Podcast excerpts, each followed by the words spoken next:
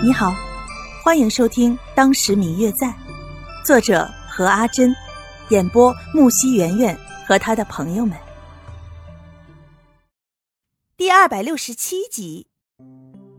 可如今，谢轩回来，两个人见面只是迟早的事儿，但是这心里却始终是七上八下的，不能完全放心。察觉到白若秋的不对劲儿。谢轩很快就将谢玉玲打发回去了。看着白若秋的样子，再加上之前听师弟李明玉所说，谢轩大致已经猜到了七八分。只是看着白若秋的模样，似乎问题好像还挺严重的。你在想什么呢？这么出神，我都叫你好几次了。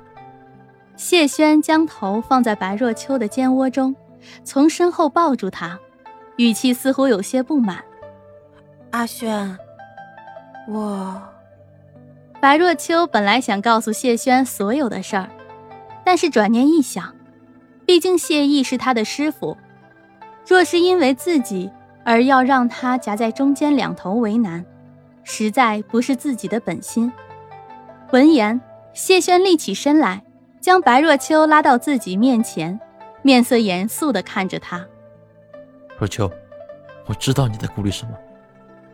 你放心，你是我真心要和你在一起的人，不管发生什么事，我都只认定你，绝不会变心的。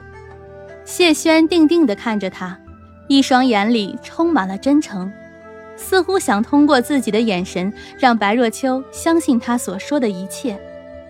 我知道，我知道。白若秋将脸埋进谢轩怀中。声音有些悠悠的，我知道你的心意，我也和你一样，这辈子绝对不会背叛你的。只是，只是你的师傅似乎并不喜欢我，而我……后面还有许多话，白若秋都没有说出口。他不知道该怎样向谢轩说明自己现在只剩了他，更不想让谢轩也和自己一样。要在亲人当中做一个选择。若秋，我师父都是为了我好，可是有些事儿，并不是他认为对我好就一定是对的。过了许久，谢轩才慢慢的说出了这些话。从小到大，我一直都是按照师傅给我定的规矩去面对生活，很多时候，甚至我连我自己都忘了，到底为什么而活。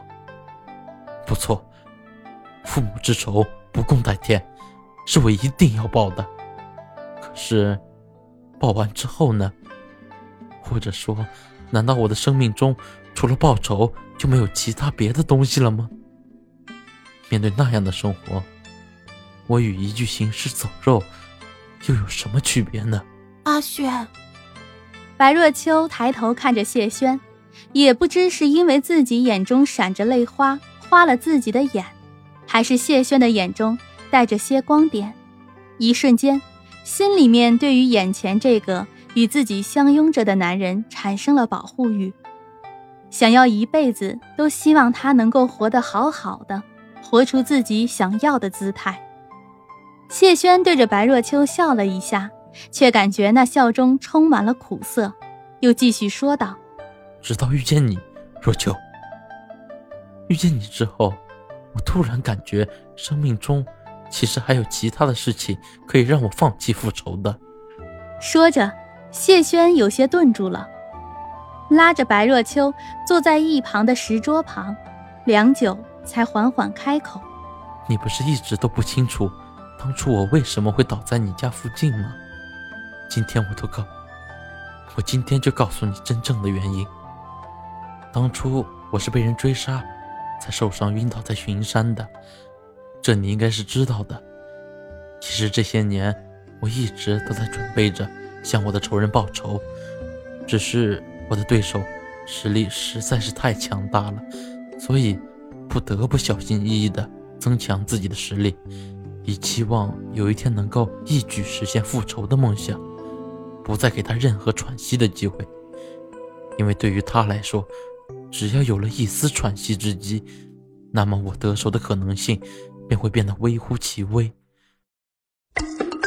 嗯嗯，我最亲爱的小耳朵，本集已播讲完毕，感谢您的收听。如果你喜欢这本书，欢迎您多多的点赞、评论、订阅和转发哟。当然，也可以在评论区留言，我会在评论区与大家交流互动的。喜欢这本书，就给他点个赞吧。你的点赞和评论是我们创作最大的动力。感谢您的收听。